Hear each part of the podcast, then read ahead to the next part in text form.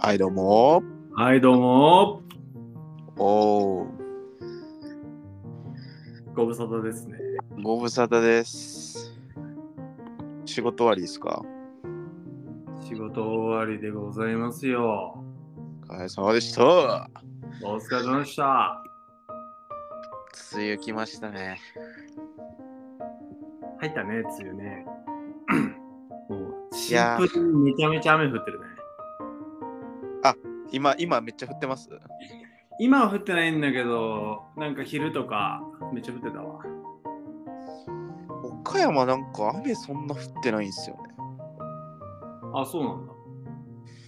まあ今日の分が多分そっち行くわ。いやいや。すごい、今から合流する飲み会みたいな。ちょちょっと今からそっち行くわみたいな。とそんな感じよ。絶対に。いやー、ちょっとね、気圧でやられてますわ、僕は。絶あ、ほん賛。と。はい。いいよね。本当に。何なんかこう頭痛くなったりするの？あ、めっちゃやばいっす、僕。本当。昨日とか結構一日それで死んでて耐えてたんですけどマジか。耐えてたけどもう夜ぐらいにもうちょっと今日無理やってなってあ本当。ダウンしてましたけどいやいやいやいや。まあ今日はゲストなしということであ、そうですか、今日は。ちょっとねいろいろまあ話せるネタ増えてきたなと思ってはいはいはい。いや見てますか？ドラマあ、まさか？あれあれちょっとあれ喋りたかったんですよ僕、多分、あれですよね。あれです先に言っとくと多分俺それ見てないんですよ。え？見てないんですけど、めちゃめちゃ見たいと思ってて、毎日も YouTube の上がってる動画を見まくってるっていう状況ですね。TVer やったらまだ追いつくんじゃないですかね今え、今まで全部見れんの？ちょっとどうやったかわかんないですけど、おそらく僕もちなみに3話、1、2話はみあのリアルでは知知らなくて、はい。3話目ぐらいからこういうのあるらしいみたいなのを知って、で、その時は TVer であのまだ配信、配信というかその見れたんですよ。はいはい。なんで、うわ、また今やったら間に合うと思って、とりあえず1、2話連続で見て、3話からはその、なんていうんだろう、リアルタイム配信というか、まあやってた週には必ず見るようにはしてるんですけど、いや、これめっちゃおもろいっすよ。あ、まだいけるか、これ。本当？ちょっと俺も見てみよう。ちなみに、あの、聞いてる人はもしいたらわかんないと思うんで、何のドラマか聞いて答え合わせいいですか？TVer、ちょっとだが情熱はある。これ、ちょっと見てください、ほんま、みんな。マジで。ほんまに面白い。あ、また全然1話からマジますわ。はい。TVer。多分全部じゃないですかね。ちょ、ちょっと、確かではないんですが、1、2、3は、えー見れます。あ、1、2、3だけなんか、逆に言うと。なるほどね。まあでもでもでも、Hulu 入れば。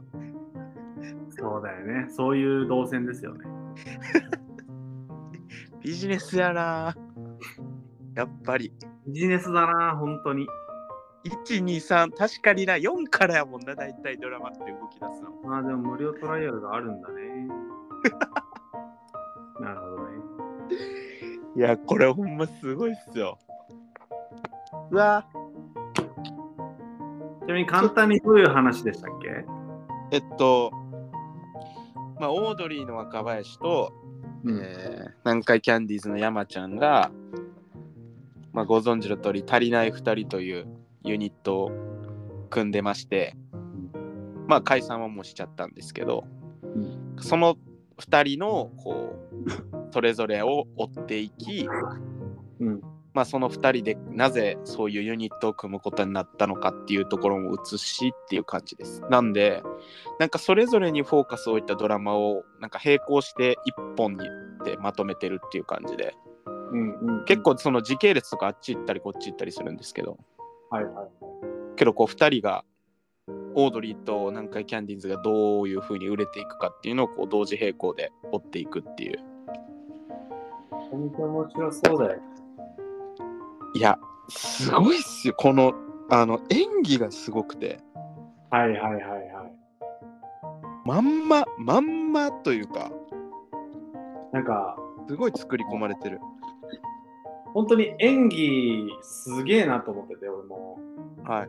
あのね、それこそ聞いてる人は、あの、YouTube でね、だから情熱はあるって調べてもらうと、それこそショートとかで30秒ぐらいに見れたりするけどさ、うんうんうん本当に山ちゃんもそうだし、あのえー、若林もめちゃめちゃ似てるし、しかもなんだったら、なんだっけ、あのー、しずちゃんもめちゃめちゃ似てるよね。しずちゃんが一番似てますね いや、本当に。正味しずちゃんが一番似てる。目つむったらわかんないっすいや、本当に。マジすごい。しずちゃんのサイズはやっぱ女優さんではなかなか あのサイズはそこはね、確かに。いや、でも、ほんまになんていうんやろう。で、結構その演技自体もそうなんですけど、なんかシチュエーションとかもすごいこだわってるらしくて、うんうん。なんかこう、春日と若林が、まあ、高校の同級生、中学か、の同級生なんですけど、その教室でのシーンとかも、うんあの座ってた席順とか場所までいい一緒らしくて。はいはい。とかあとはそのなんていうのその部活アメフト部やった時のそのそれぞれがかぶってるヘルメットのメーカーとかも一緒とか。へえ、こだわりすごい それでなんか若林がラジオでなんか誰がリークしてんだみたいな俺そんな話してないぞとかって言って 春日をすごい責めてました。お前だろとかって。おめえだろ。いやでも、もなんすごい。南海キャンディーズもほんますごい山ちゃんのあのご存知かはね皆さんご存知かわかんないですけど山ちゃんって相当こうなんだろうこれまでの コンビのいろいろこう解散を繰り返してきたというか。そうだよね、もう、だから本当に、なんだろうな、なんかこう、一番勢いのあった時のスティーブ・ジョブズ並みの、なんかこう、こだわりで、なんか、いや、こここうだよみたいな、もう、それじゃダメだよみたいな。あめちゃめちゃ詰めるタイプだもんね。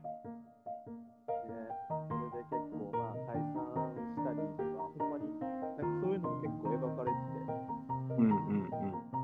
まあドラマやけどほぼ実話なのクオリティの高さで。何が言いたいかって一番はそのまだ生きてるしかもこう。超大御所にまでなってない芸人のドラマを作ったことがすごいなと思ってうん、確かに。例えばビートたけしとかさんまとかダウンタウンとかのその半生を描くってまあ紐つきやすいしうん結構やりやすいことだとは思うけどなんかそのそれで言うとほんまその2人に着目したっていうのがすごいなとうん。しかもなんか思ったのが2人ともラジオやっててうん。すごいなんかなんて言うんだろうここ1年2年ぐらいですっごくその音声コンテンツに対しての一個のこうカルチャーとして成立してブワってきてる中でそっちにもつなげれるっていう確かにね。もはや、その、なんか2人と、なんかこう、感想を共有してるような感じもあるよね。もうリアルタイムで。いやそれが一番楽しいですよだからドラマ見て日曜の10時半に配信なんですけどリアルタイムであのテレビとかでもやってる時間にで TVer でドラマ見てでそっからなんかその週のオードリーの「オールナイトニッポン」聞いて寝るっていうのがもうルーティンです。多分そういう人相当増えてるよ。ね。ねうなんか、どどっちも逆もしかりというかうなんかラジオ聞いてた人がドラマ行くとかドラマで初めて見てあラジオやってるんやってなってラジオ聞くみたいなとかうん。なんかめちゃくちゃうまいなと思って。確かに、なんていうか、あの逆に今、ラジオの復興が始まってんじゃないかって気するよね。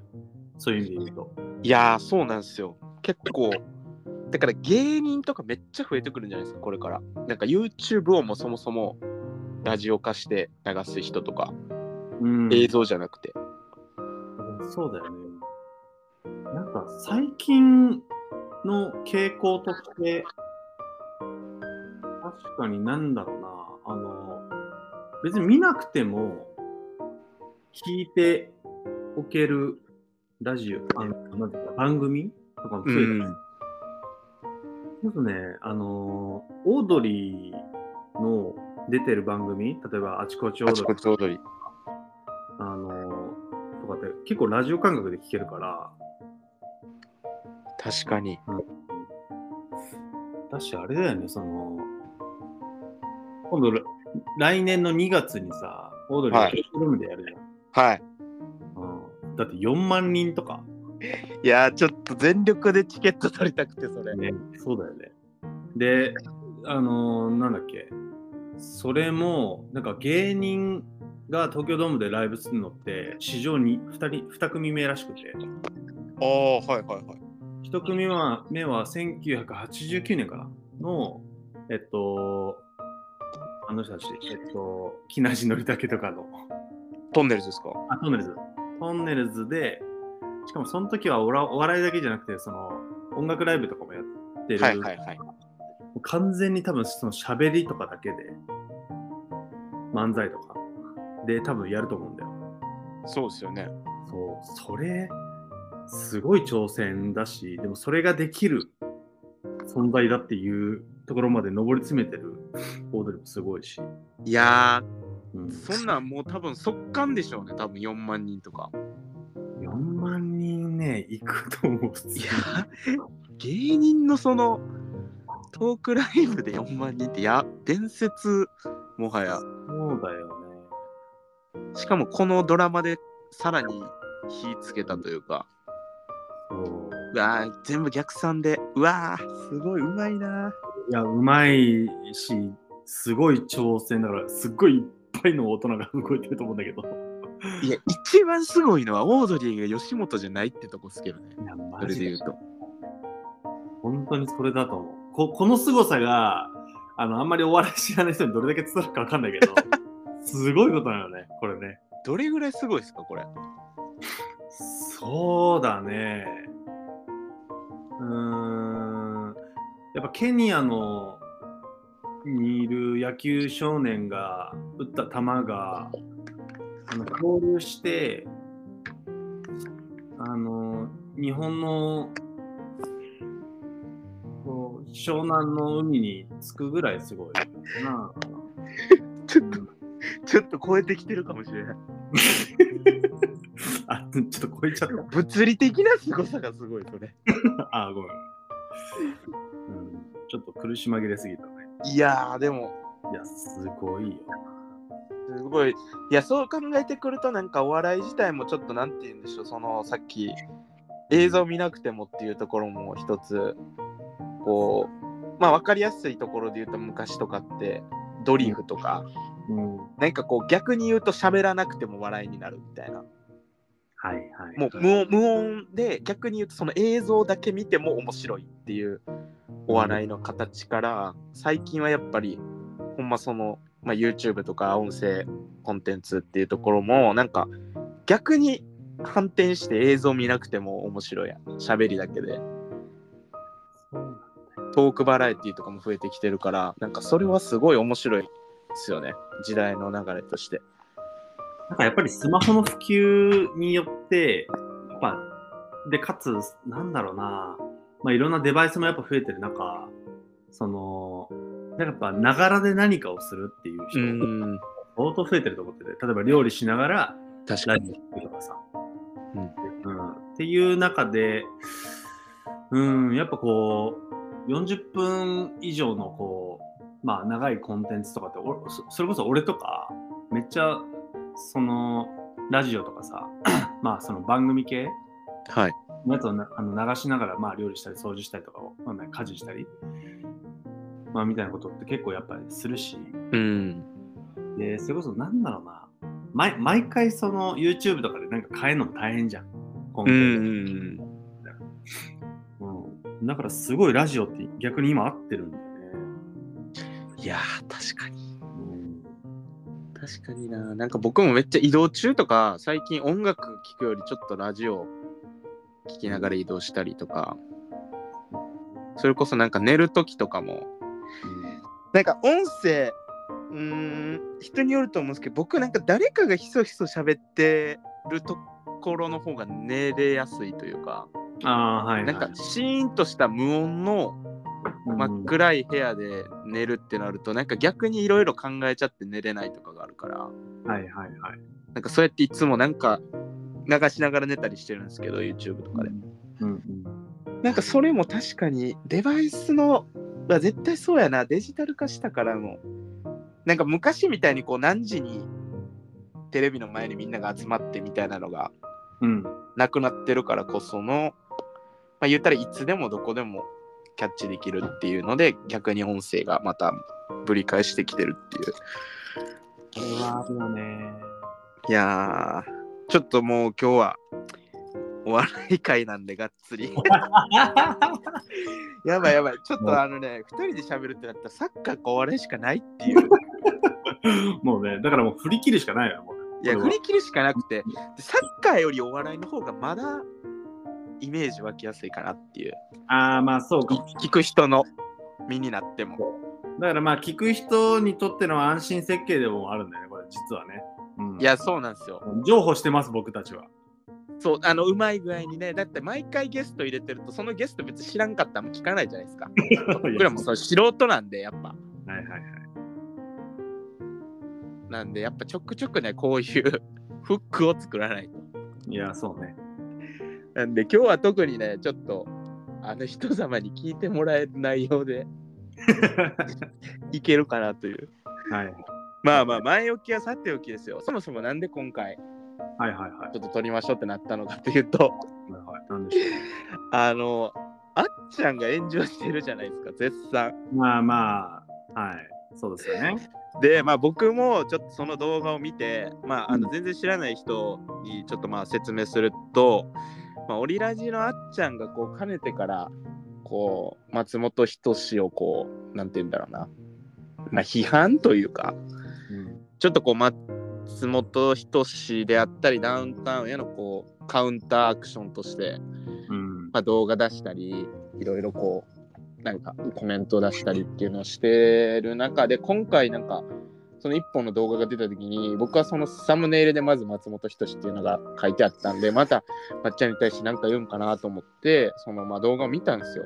うん。だなかなかのこのそうだよね。痛烈だったよね。結構いったなというかこれまでなんか何回かちょっとネットニュースとかなったりしてた内容よりはるかに切り込んでいったなっていう。ん。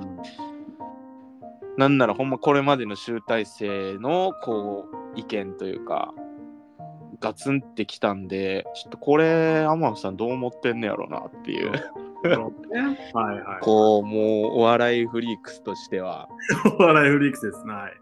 いやーしかもこうちょっと松本今日じゃないですか。まあどっちかというとやっぱ、うん。まあ僕もなんですけど僕もめ一番多分好きなんで芸人やったら。まあ本とかも読んだしっていう中でのこのあっちゃんのっていうのが ちょっと気になるなというか話したいなっていう。そうね。で率直にどう思いました？あれ見て。えっとね、俺、聞いてる瞬間、まあ、4、50分の確か動画だったと思うけど、はい。聞いてるときは、あ、確かになーが結構あったんだよね。はい。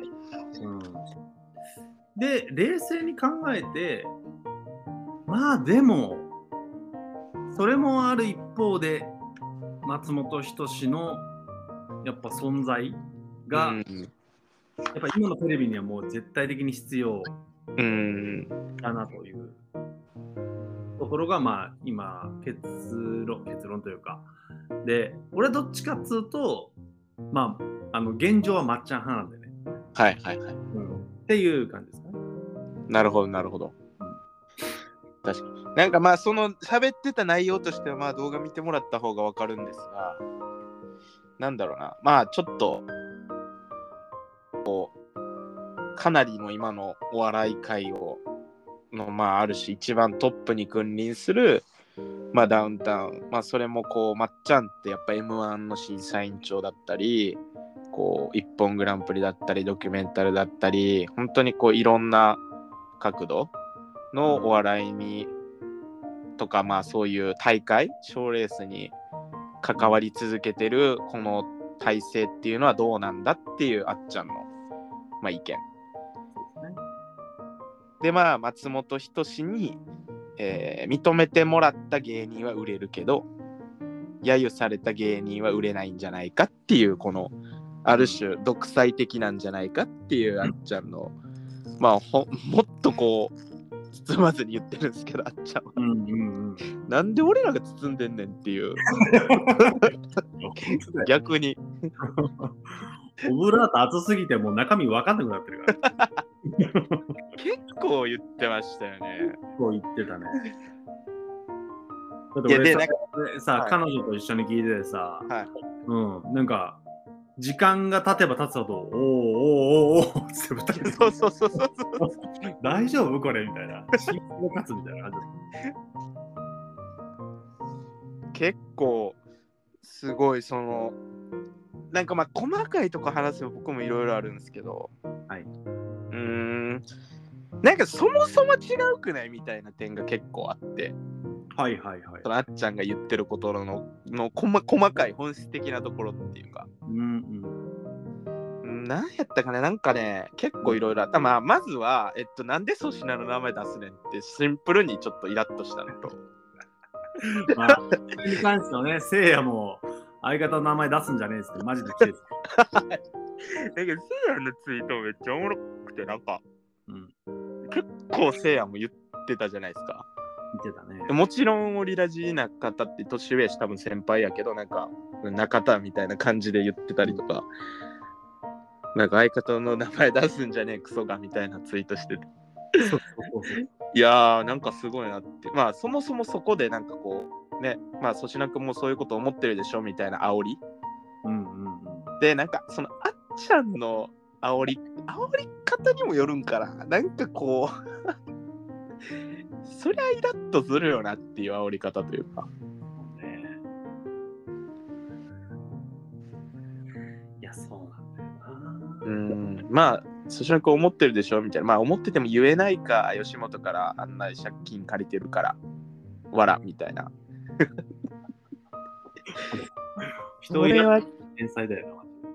いやそれはちょっと怒ってもしゃあないやろっていうはいはい。のとか、あとは、何やっけな、あ、なんかそう、さっき言ったみたいに、その漫才とか、大喜利とか、うん。こう、まあ、いうはドキュメンタルみたいなちょっとこうコントっぽいやつとか、なんかいろんなお笑いのジャンルに、こう絡んできているから、なんか審査員1個ぐらいやめてもらえないっすか？みたいな。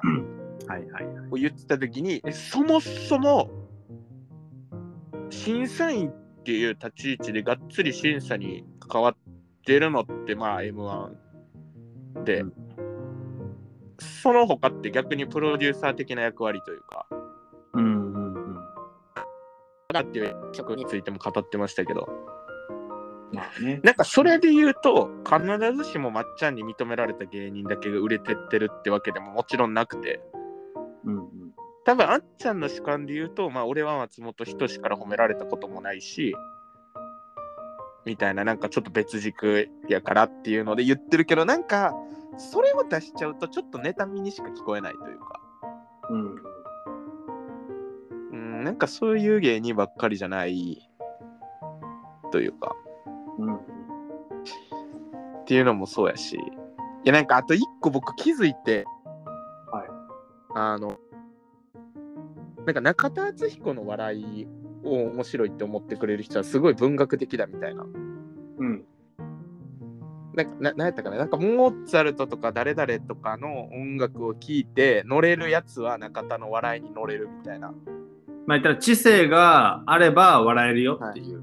はい。っていう、それって本人が言うことなんかなっていううん。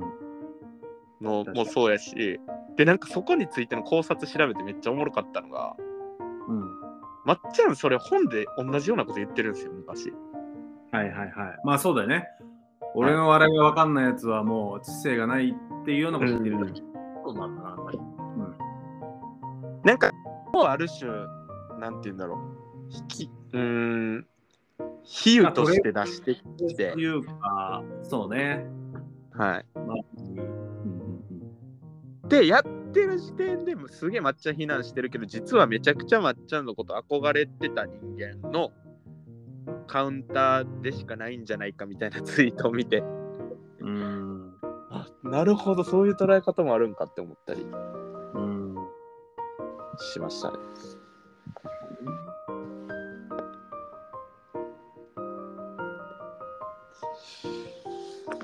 まあでもなんか、それに対しての、結構芸人がいろいろツイッターとかで反応してたりしてんの見て、うんまあ一人でちょっとニヤニヤしてたりしたんですけど。うんうんうん。いやーでもなんか、すごいこう、なんて言うんだろう。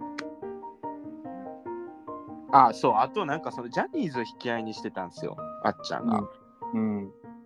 なんか物言えない風潮って最近ジャニーズで話題になってるじゃないですかみたいな感じでジャニーズの話出してきてうん。てかもうそもそもそれとこれとは違うくないっていうのも思ったりなんかなんかそういうちょっとしたなんかそれとこれとは違うくないがちょっと多かったからそうーんなんか詰め切るにも詰め切れてないなっていう印象はありましたけどね。はいはいはい。だからやっぱ、なんていうかな、まあその場の、うーん、聞いてる時には、まあ少しこうなんか、あの、納得させられるじゃないけど、はい。まあ、結構ある意味比喩が極端だから、うん。こう、あの、一つの視点から見ると確かにみたいな感じなんだけど、でもそれちょっとなんかこう、いろいろ 状況とか、なんつったらいいの？まあ、でも必ずしも一緒じゃないよねみたいな。ちょっと待って、みたいなところはまあ、あるよね。いや、そうなんですよ。だから、これはなんか動画を、まあ、ちょっとあっちゃんの動画をフルで見た上で、いろいろみんな感じ取ってほしいなっていう。やっぱ切り取った、メディアの切り取った部分だけ見ると、どうしても極端すぎて、あ、本当ね。そうそうそう。動画見た後に僕も結構そういうネット記事とか見たんですけど、ちょっとな切り取られ方が、その、うん両方に対して極端というか、うんうんうん。やから、まあなんか、ふ 見てフラットに 感じたのは、そういうことなんですけど。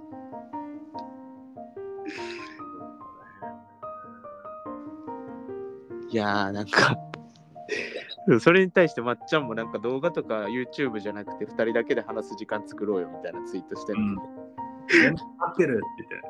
はい。あのし、あのツイート結構怖かったけどね、なんかいや、あのツイートめっちゃ怖いっすよ。鳥肌立ったもん、俺だって。なんかすごい、こう、笑顔の絵文字みたいな感じやったっすけど、そ逆に怖い。う、そう。口角だけ上がって、目が、あの、目の奥笑ってないタイプの絵文字だったもんね。あれ、いっちゃ怖いっすよ。怖かったなぁ。いやー、本当に。いや、でもなんか、ああっちゃんももう吉本辞めてからすごい暴走がすごいというか、うん。まあもうなんか言ってましたもんね、自分でもなんか、うん。吉本辞めてるから先輩とか関係ないし、みたいな。すごいなと思って。うん。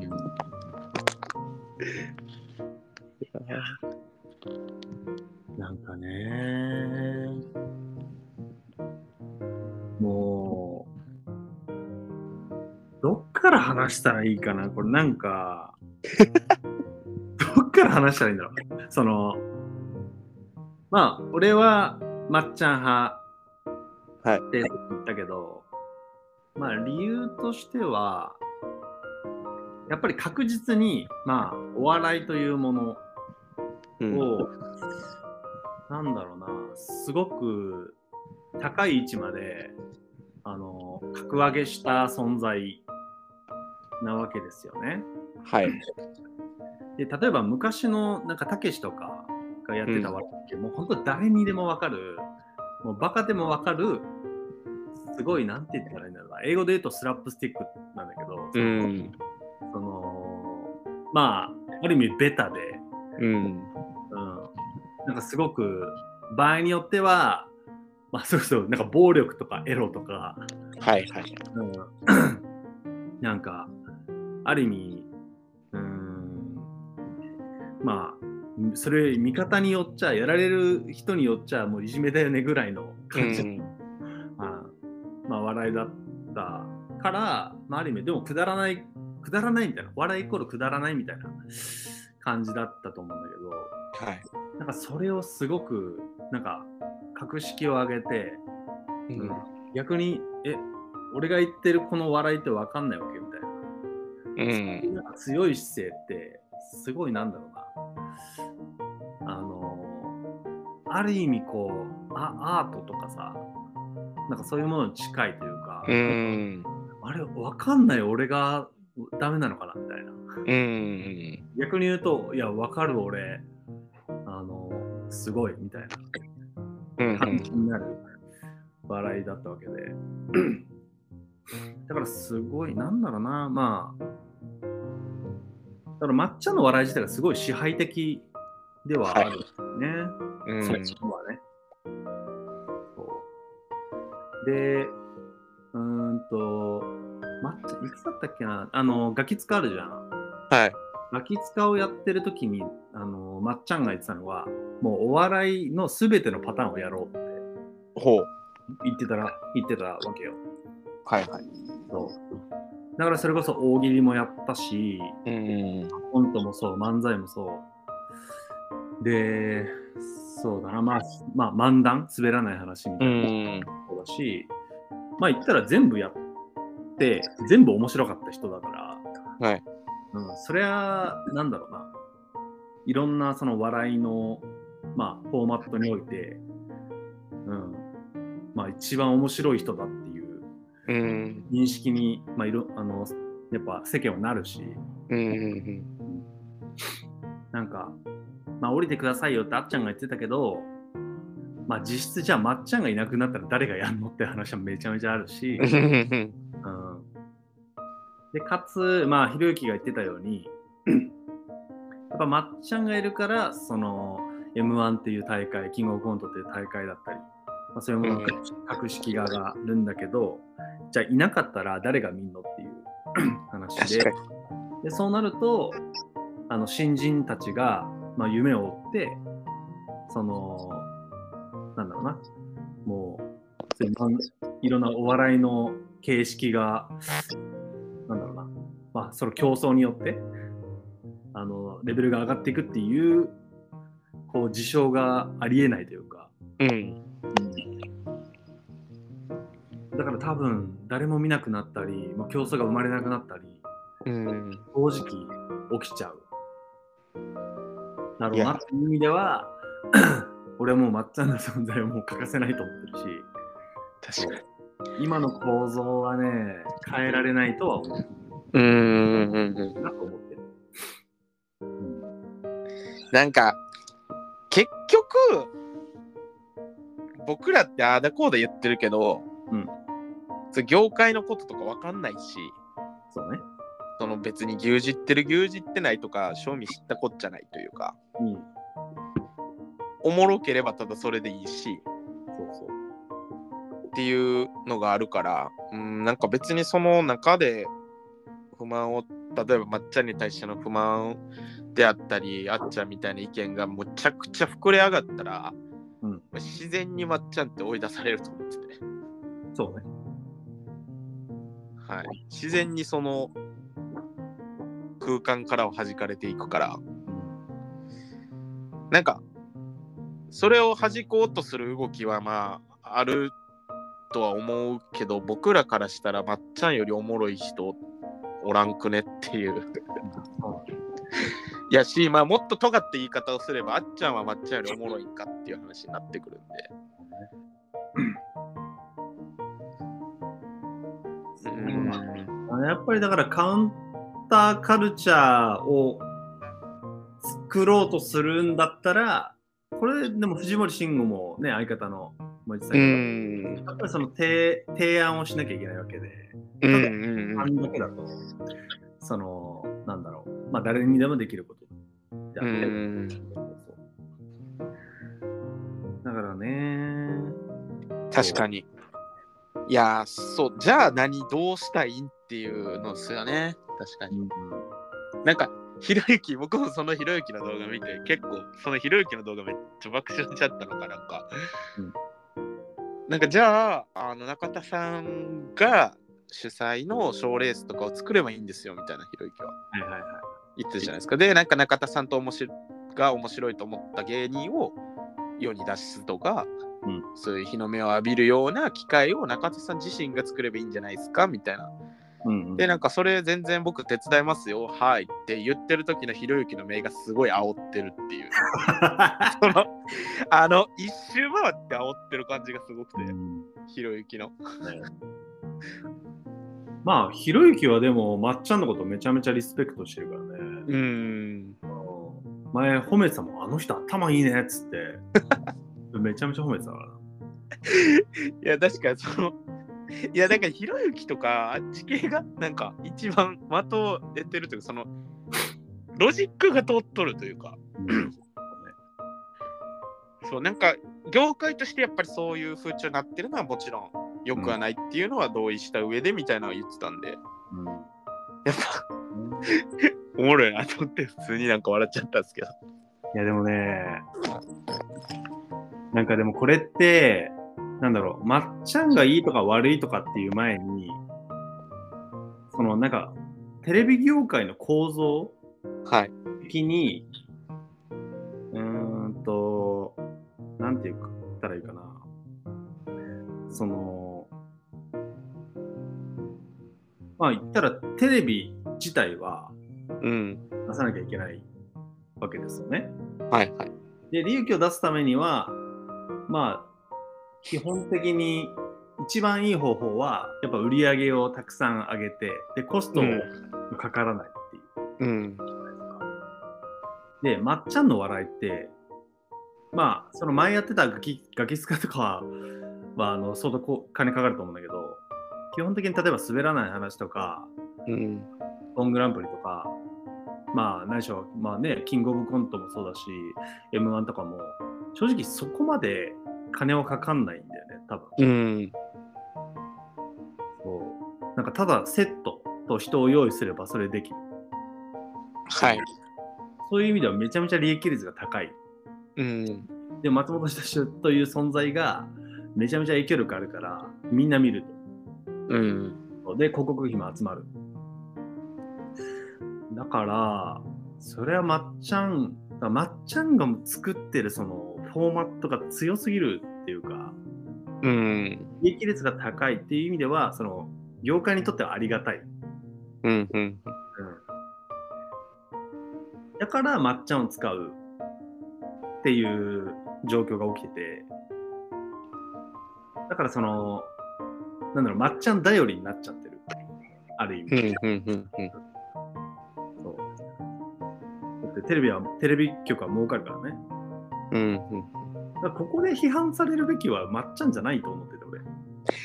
確かうん。そういう意味では、そのテレビ業界が金使えない。でも、売り上げ、まあ、利益を上げなきゃいけないっていう中で、まっちゃんに頼ってる。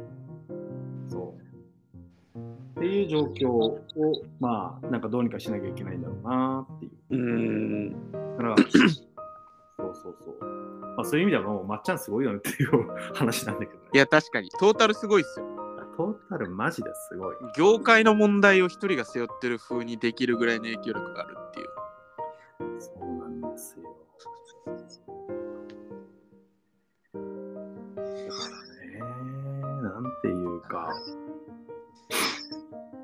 すごない？まっちゃんの功績がすごい。いや、だからこれ、ちょっとこのレベルの人って出てこない気はしますけどね。いや、本当に本当に。正味。そうなんですよ。まあ、これまでも多分いなかったんじゃないですか。そうね一人でこんだけ背負えるぐらいの人って。うんマジですごいね。なんだろう。まあ、なんていうか、だからまっちゃん、そうね。まあ逆になんかま、その、まっちゃんがさっき言った支配的だからこそ確かにまっちゃんの次が出てきづらい。ていう部分は確かにそそこに関しては本当そうなんだよね。うん。うん、まっちゃんが悪いとかっていうわけではないんだがそうだから本当にテレビ しかもまっちゃん5年後辞めるって言ってるからそうだテレビも心配になるしね。いや、確かに。ねえこれどうなるんやろな。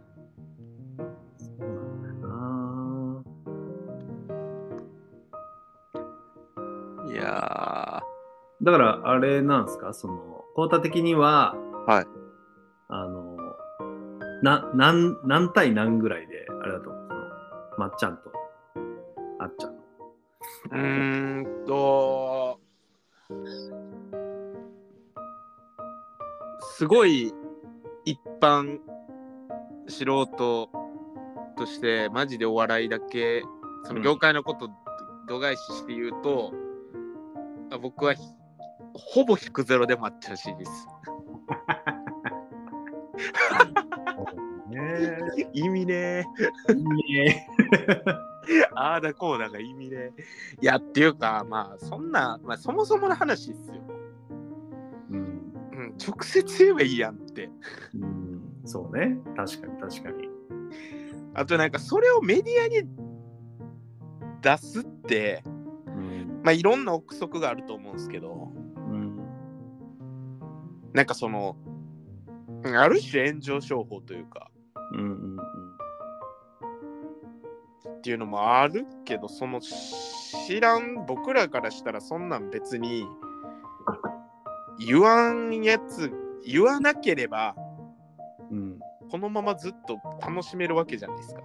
うんうん。で、それを言うことによって余計考えちゃうんですよね、なんか。はいはい。で、なんか、なんか楽しめなくなっちゃう。うんうんうん。それを気にしてお笑い見るのとか嫌やし、それを気にしてテレビとか見るのも嫌やし、まあ、まっちゃんまたテレビ出てる、あやっぱかなり権力あるんかなとか、そんなん別にいらないそうね。考えというか、お笑いを、その笑いというコンテンツを得るのには別に必要ないうん。ので、うんまあなんか、あなんかすごい妬みに聞こえるというか、あなんかなんか、そんなん、あ逆に言うとそのやり方でしか注目できないのかなって思っちゃうんですよ。うん。うんいや、マジで まああとシンプルに好きなまっちゃんのカウンターアクションが嫌っていうだけの超わがままなあれもありますけどそうね。好きな人の悪口言ってるやつって嫌いになるじゃない いや、そうなんだね。それと一緒というかうん。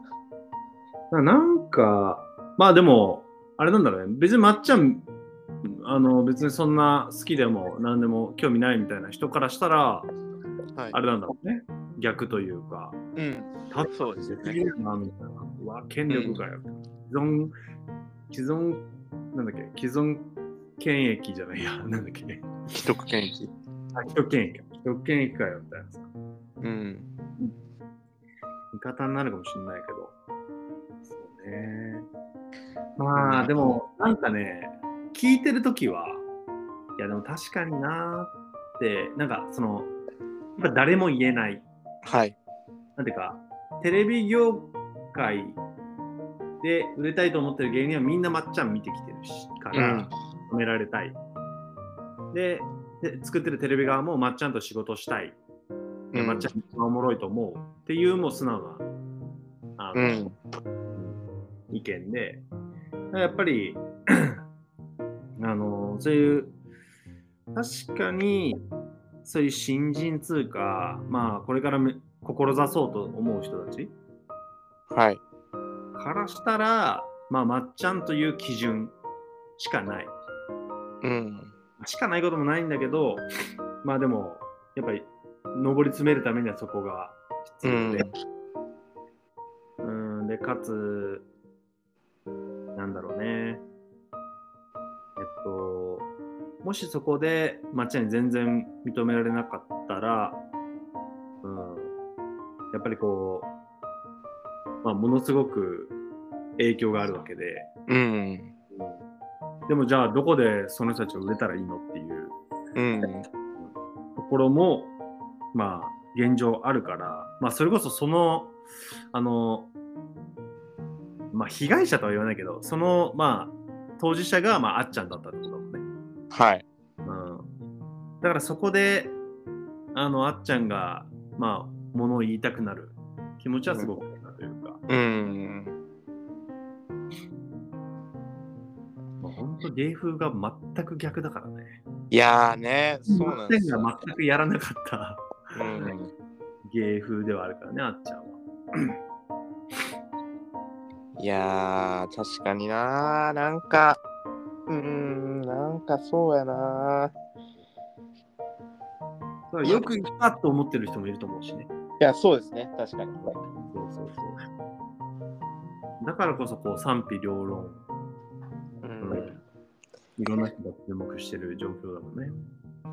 ただなんかそのせいやがちょっと怒ったりとか、うん。なんか、オズワルドの伊藤もなんかツイートしてたな。ああ、なんかね、してたよね。とか、なんかその周りの後輩芸人のアクション見てると、うん。意外にそう思ってんのがあっちゃんぐらいなんじゃないとか思ったりしてて。うん。結構こう、大衆の民意、その吉本内の大衆の民意的な、こう、なんやろ、発信の仕方してたけど、うん。うん。いやだからこそジャニーズとそれとは全然違うやろっていう。うん。まあでも、そうね。だから今、あれだよね。だから、芸能人で一番 YouTube の登録者数が多いのがあっちゃんじゃん。はい。で芸能界で一番、うん、いけるか、まあ、テレビ業界で一番、まあ、影響力を持つのがまっちゃん。うん。うん。だから、ある意味、ま、なんか、まあ、確かにでも、あの、あっちゃんの立場だからこそ言えることではうあるん。し、なんだろうね。まあ、これ、あの、まっちゃんに肩入れせず、あの、言えば、もう本当よく言ったというか、うん。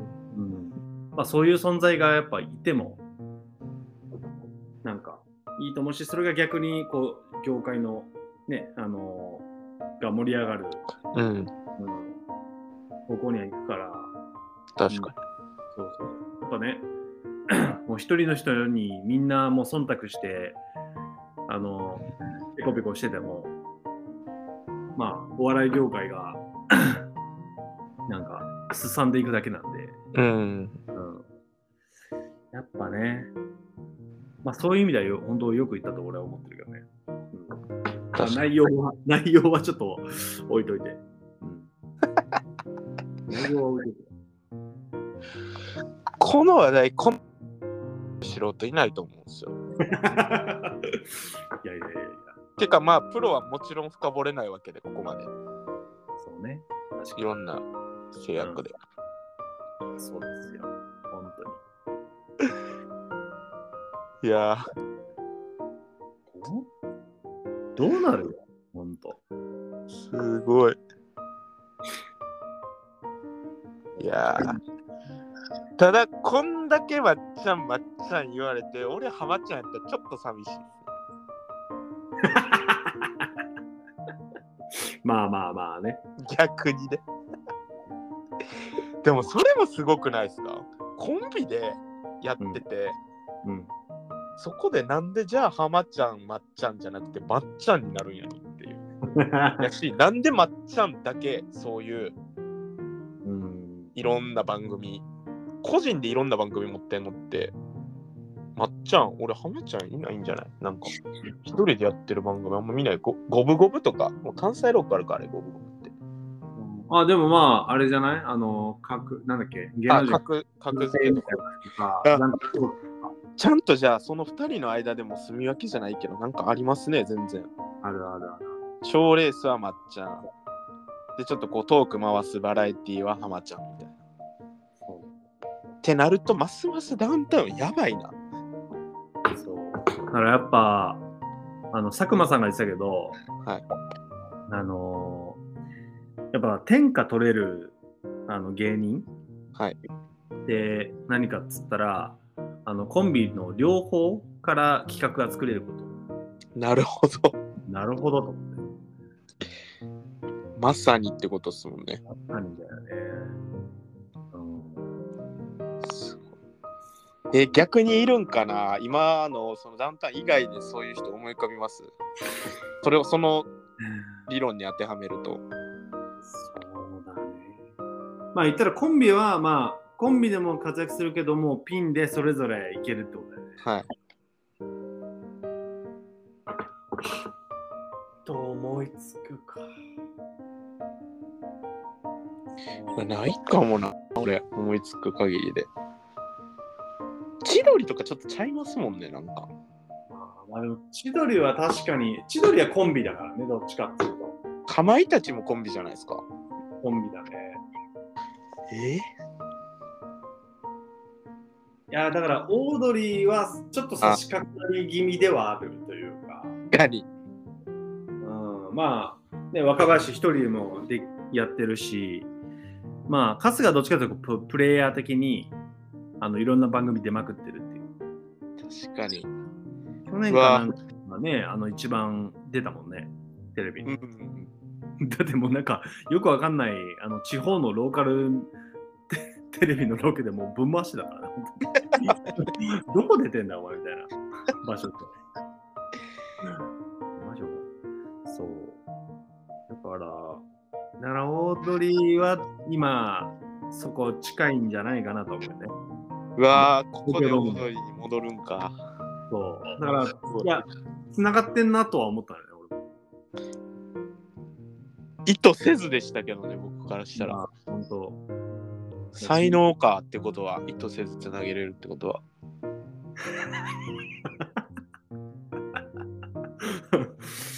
まあまあまあ。もう、まあどっちかというと意図してつなげたっていうのはあるんですよね。いやだから、そうだね。だからオードリーは一つあるよな。うんどうだろう、バナナマン。バナナマンもな。バナナマンも一時期めちゃめちゃ来てたと思うけど、ちょっと落ち着いたからね。いやそうっすよねちょっと落ち着いたね、バナナマンは。なんなんやろやっぱりうわーでも確かにな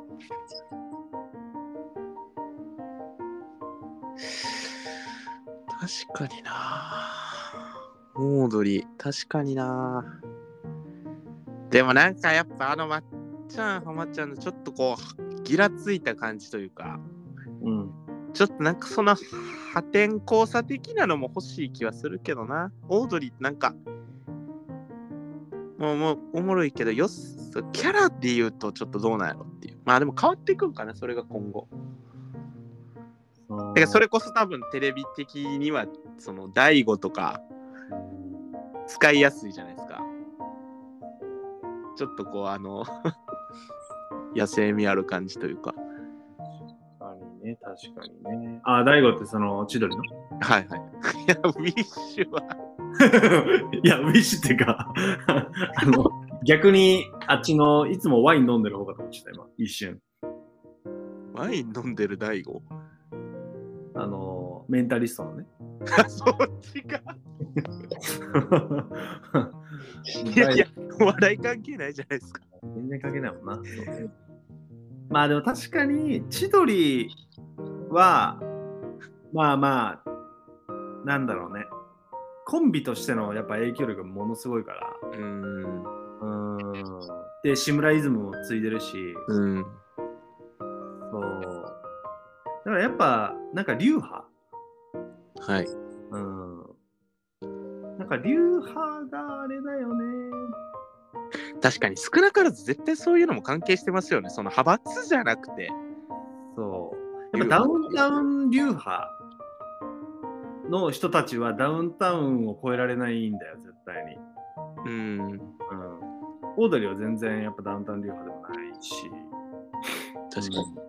でかつそのメディアをぎゅもなんだろう持ってるというか。うん。やっぱもうラジオのどうなんだろうね。オードリーが一番聞かれてんのかな。まあでもラジオの覇者だとは思うんだよね俺的に。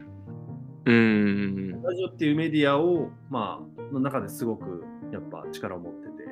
であっちゃんは YouTube という中で力を持ってて。うん。そうそうそうなんか確かに今のその芸人千鳥とかかまいたちとかオードリーとかの世代ってうん憧れてた芸人たちってダウンタウンかトンネルズとかうっちゃんなんちゃんとかうんなんかその辺の世代じゃないですか第3世代ぐらいの。そうねで逆に逆にそういうそういう人たちが退いた後うんなんかもっとフラットになるんかもしれないですね。フラットね。はいはい。フラットね。うん。その誰々誰々誰々とかじゃなくて。だからさらにその下の世代の人らはもっとこうフラットな流派というか、まあ、流派すらないぐらいの。確かにね。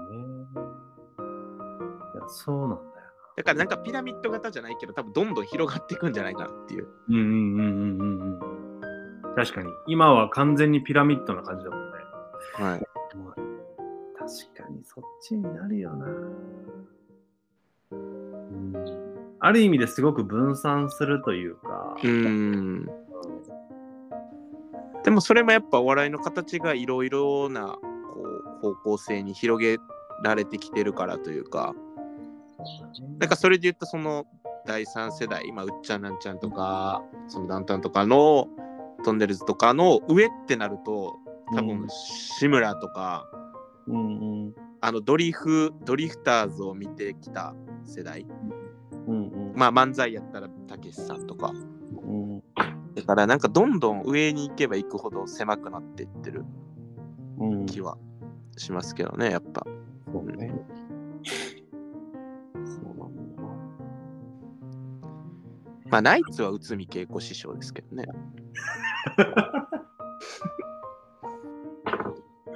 マジで、内海恵子から何学んだんだろうな。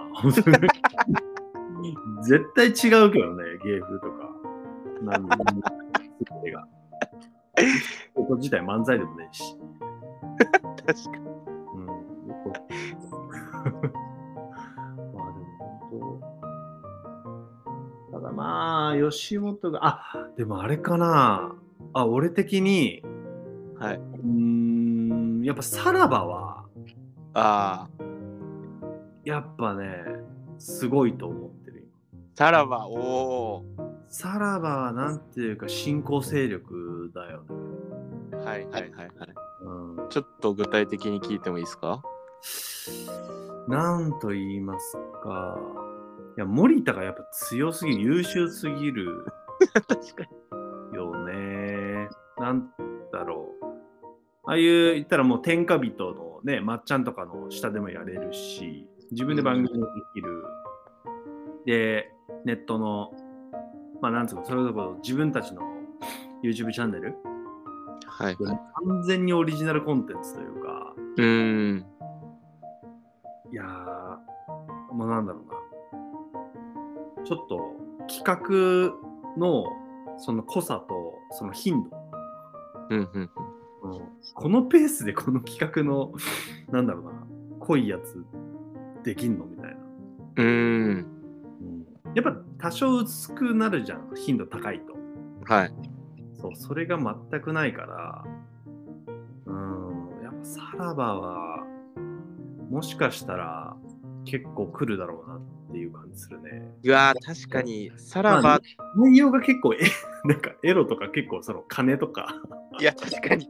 そう、だから、ちょっとテレビ受けするかわかんないんだけど、正直。そう。いや、さらば確かにめっちゃ過小評価されてるな。気がする。気がするね。でもまあ、おもろい。めちゃめちゃおもろい、あの人たち。うわーな、ノーやんとか最近めっちゃ言っちゃうもんな。ジョール・リアとかね。いや、あれほんま。いや、さらば確かに、ちょっと。あとなんかあのコンビ歌の中でも若干のバランスできてるのがおもろいというか、そうなんだよね。なんかね森田が結構うん、やっぱ相方いじくり倒して。そうそうプロデューサーとしてすごい優秀だよね。うーん。自分だけがもう、あの、なんつうの、目立とうじゃなくて、なんか周りをめちゃめちゃ活かせられる、うん。なんかフォワードに見えて実はボランチだから。確かに。そう。だからね、テレビ局も使いやすいし、でも森田、森田っていうか、そのね、さらばに、こう、フォーカスしても企画できるし。いやいやうん、さらば結構いいと思うな。確かに。うんキリンはね、確かに川島さんが強すぎるから、ちょっと。で、田村、どこやバスケしてるでしょだって。田村バスケしてます。ずっとバスケしてるっていう。完全にもうお笑いの道諦めたもんな。あとバスケしてるってなんやねんって思うんですけどね、いつも。ホームレスとバスケでしかないから。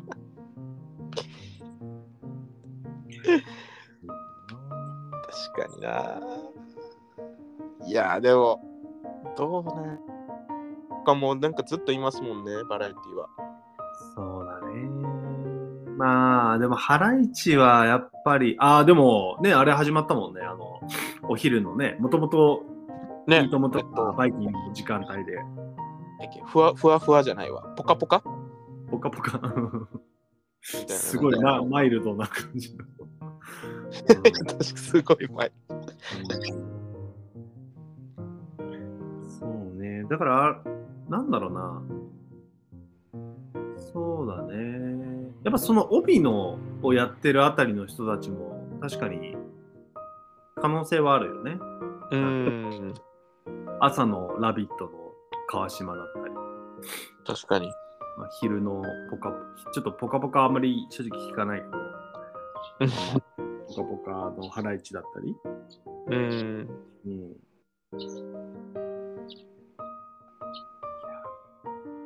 どうなえ、るや鳥飼ってます？あ、外にいるね、鳥がね。ああ、鳥飼ってるんかと思っ買 わないよ、食べちゃうよ、そんなの。た。いや、怖え。え？その、鶏の鳥じゃないですよ。チキンじゃなくてバードなんで。うん。あいや、もう関係ないでしょ。うわ、肉質は変わらないよ、きっと。さすがやっぱ中華好きなだけだけ。中華好きな人の。そういう話スズメ食べるじゃないですか、中華。はい。いや、そうかもしんないけど。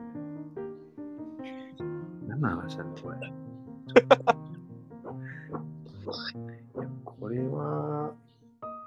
逆に、こう、普通の、あんまり知らない人の意見も聞きたい確かに。でもさ、結局、やっぱ抹茶を支持する人が、まあ、と、その、なんつうの、まっちゃんがいい悪いでもなく、ああっちゃんがいい悪いでもなく、その支持者、支持者率、支持率というか、はい。うん、が、どっちがどれだけ多いかっていうところで、その、なんつうの、勢力図は変わってくるけどね。うーん、うん、うんうん。確かにね、結局、っぱなってるじゃん、若い人たちは。はい。そう。そういう意味では、そのまっちゃんの影響力がそこまで届いてない可能性も全然あって、うん。まあだだいぶね、マイルドにはなってきてるから、まっちゃんも。そう。だからそういう意味では、まあちょっと、あの、どんどんその、あっちゃんとかの、うーん、ととか、まあ他の芸人がそこを押し上げて、勢力図が変わっていく、うん。うん、っていうのは、なんか俺らのまっちゃん派の意思とは関係なく起こることだからね。確かに。うん。うわ難しい。でもな、でもな、なっちゃうな。でも本当にあと5年後には変わると思うよ。まっちゃんがいなくなったら。ー。たらだいぶ変わりますもんね。だいぶ変わるよ。うわーなんか結局その時に誰が使われるかなんやろうな、正味。なんか今からまっちゃん2世がああだこうだとかっていうのじゃなくて、そのタイミングでその枠掴んだやつがそのまま行くぐらいの。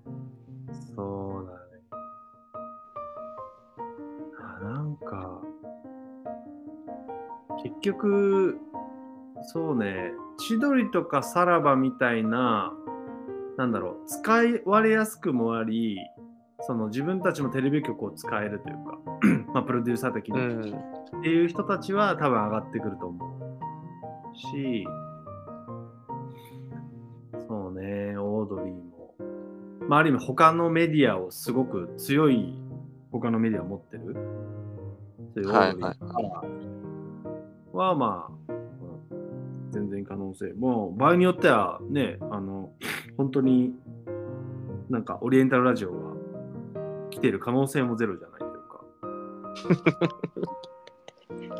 う んうわ、逆に？うわ、確かに。嫌やけどな。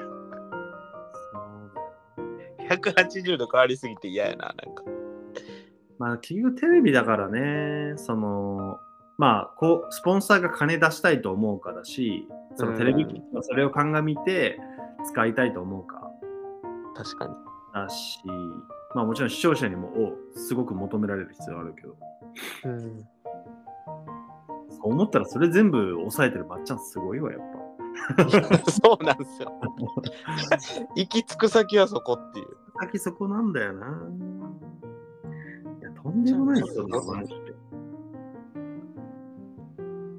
もう本当、まあ、こんだけ話してきたけど、ごめん、まっちゃんがやっぱすごい。ゆ 優勝です。優勝。やばい。そのまっちゃん派の人たちで喋ると、これ、うわ、これが意見の偏りってやつか。いや、まあ、そうそう。そう、だから、そうなんだよね。テレビ局とか、か芸人側はやっぱ絶対この意見なんだね。まっちゃん好きだし、うん思うし、やめないでほしい。だそのまっちゃんに認められたいっていう。確かに。結論結局、そこに行き着くのか？すごいわ、やっぱ。でも、この話題だけでマジ1時間喋る素人もいないっすよ。そうですよね。すごいわ。いや、ないか。本当あのーなんだろう。結構冒頭で、はい。あのーあの話を、なんだっけ、まっちゃんの支配、支配的というか、その、俺の笑いがわかるかお前らっていうはい。品を、まっちゃんが20年前か30年前に残してるんですけど、はい。あれなんだったかな？衣装、衣装かな？いや、あのね、映像作品松。あいや、え映画ですか？映像作品ですね。映像作品。はい。えっ、とですね、1時間ぐらいなんですけど、ドラマとかってことですか？ドラマじゃなく、あの、えちゃんが、えー、何だったかな？あ、ビジュアルアルバム。えー、初めて聞いた。1998年から99年にかけて作ったやつで。いや、マジでね、なんていうか、あの、解説されないとわかんないのよ。本当に。はい。例えば、えーっとね、あの、笑いは緊張と緩和であるっていうさ、まあ、通説があるじゃないですか。はい。はい。そこを崩して、確か、緊なんだったっけな、緊張だけで笑いを取ろうとしたのかな。ほう。もなくしてとみたいな、そういうなんかこう、ある意味笑いの通説的なものに挑戦したりとか、はうん。えっと、あの、とにかく構造的な笑いで、ただ見てるだけじゃ分かんない。い。はい。そう。で、まあ、言ったらそれみ、あの、作品見た後に、解説、すっごい分かりやすい解説とかが、あのネットに載ってたりするから、そうはいい。うの見て、どういうことか。おもろみたいな、結構そのメメタ的な笑い。へえ。作品集なので、ちょっとこれがどこにあるか。ネットフリックス前あったんだけどな、なくなってるから。エヴァみたいな感じですね。アニメ界で言うと。ああ、そうね。そう見てもわかんないあれっていう。でも解説聞いたり調べたらそういうことか。そうそう、もうまさに。なるほど。っていうのを作ってやってるので、はい、興味がある人はですね、これはね。リスナーに問いかけてるしっかり。いや、ほんと。うわなんか、でも確かにそういうのをちょっとああだこうだ話すっていうのもちょっとやっていきたいですね、今後も。ああ、いいですね。なんか、もこう、捉え方というか、そのセンスの部分じゃないですか、やっぱそれぞれの。うはいはいはい。なんかそれをどう思ったかっていうのをちょっとこう、ね、別に正解不正解とかゴールはないけど。うーん。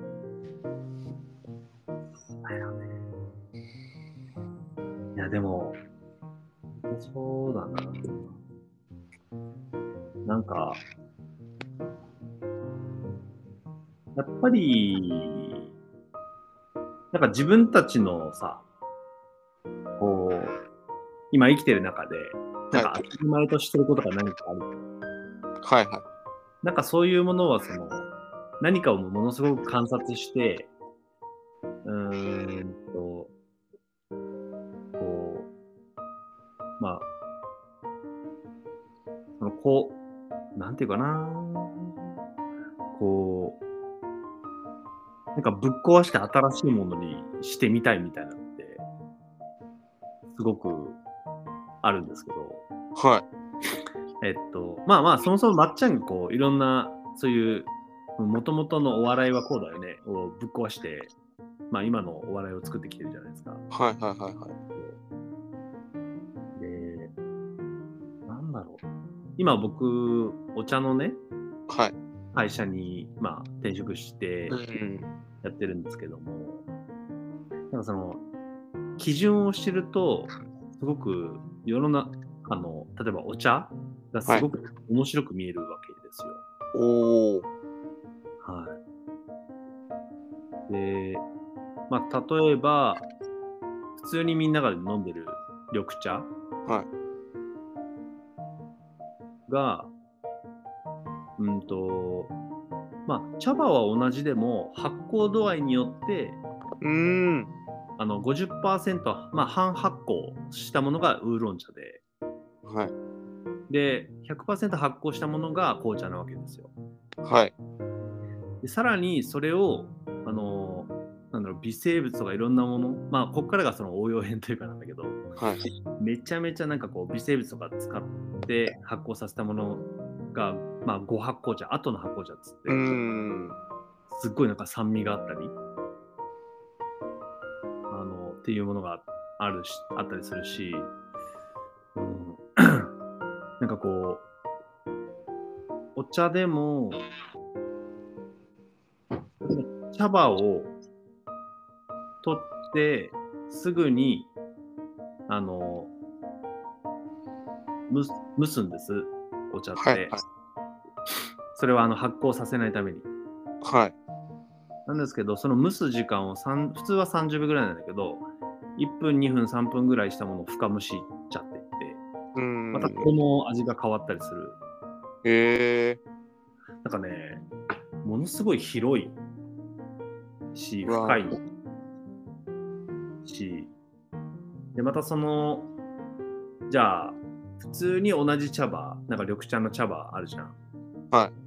それをさ、あの、1分抽出するのと、あの、なんだろう。例えば2分抽出するので全然味も変わってくる。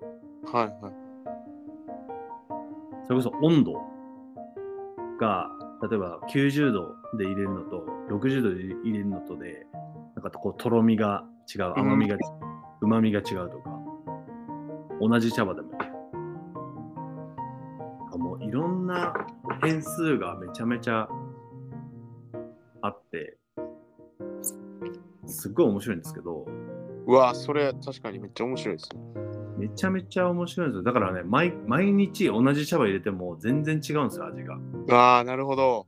そう。で、それこそじゃあ水が違ったらとか、その、確かに。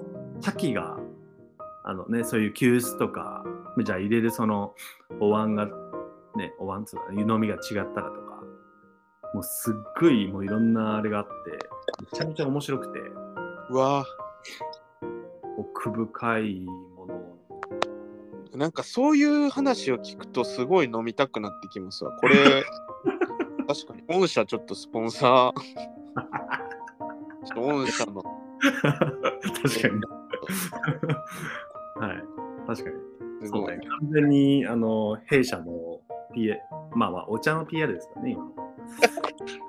何々、何々プレゼンツみたいな、最初にこう、冠スポンサーになるぐらいの。いやでも、それ、すごいなぁなんか、めちゃめちゃ面白いのよ、だから。まあ、そそれは、ね、ひはいはい、どうぞ。あ、ごめんなさい。どうぞどうぞ。いや、まあ、それは一つお茶の話なんだけど、はい。それなんだろうな。なんか、お茶ってこういうもんだよね、みたいな。うーん。その当たり前の概念が、すごく細分化してみるとめちゃめちゃ深くて、うーん。そう、その日の、もう本当気候とかでも変わるぐらいだから、なんていうかな、えっと、それは、なんつうの？別にお笑いに関しても同じ。で、うん。ね、その日の自分の体調で、おもろい、面白くない、も変わってくるし、うん。とかっていう、なんかいろんな視点で、その一つの作品をまた見てみるってね、観察して、まあ、さっき言ったみたいな、こうなんかいろいろ、まあ、批評じゃないけど、その、ちょっとこう、感想を共有し合ってみるとすっげえ面白いと思う。うわあ、もう。グーの出でね。なんでグーでもさ、サッカーとかも同じだよねいやいや、一緒。全く一緒、全く一緒っすよ。もしこれがこうだったらみたいなこともいくらでもあるじゃん。そんなん90分の中にいくらでもあるのに、そうだよね。これまで見てきた自分の人生におけるトータルで言ったらもう腐るぐらいありますよ。そう。だから一回とて同じ試合はなもちろんないし、うん、絶対ないですね。ね。まあち、ね、戦うチームがもし同じだったとしても、その時のね、なんかいろんな、うんうん状況全く違うから、そう。だからそういう中で、その、なんだろうな、試合をコントロールして、勝つ人たちってマジで半端ないよね。うん、すごいっすね。半端じゃないよ。だから、なんだろうね。本当、俺、そのサッカーで、じゃあ、ね、なんだろう。うーん。なんか、選手のポテンシャルだけで戦ってるわけじゃないじゃん、あれって。はい。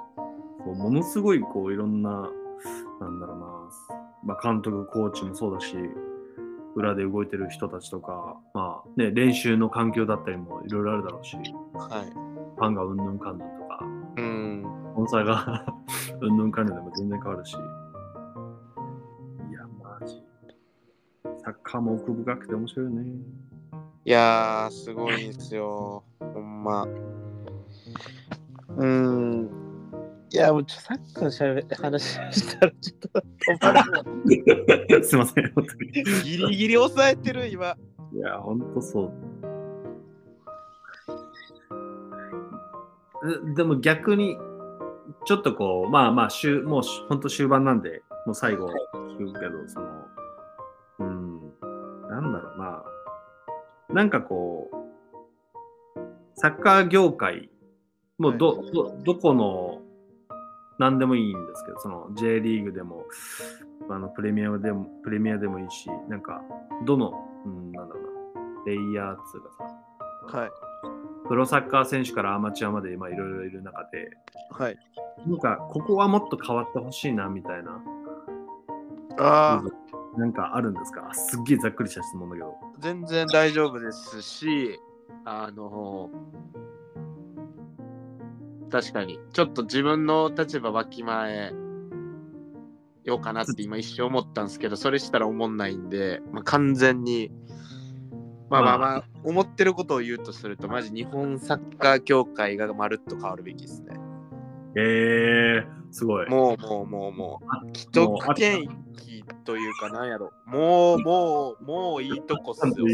あっちゃんと言ってること同じだな。まさか。いや、いやえどういうどういうことですかそれは。えっと、まあなんか、その、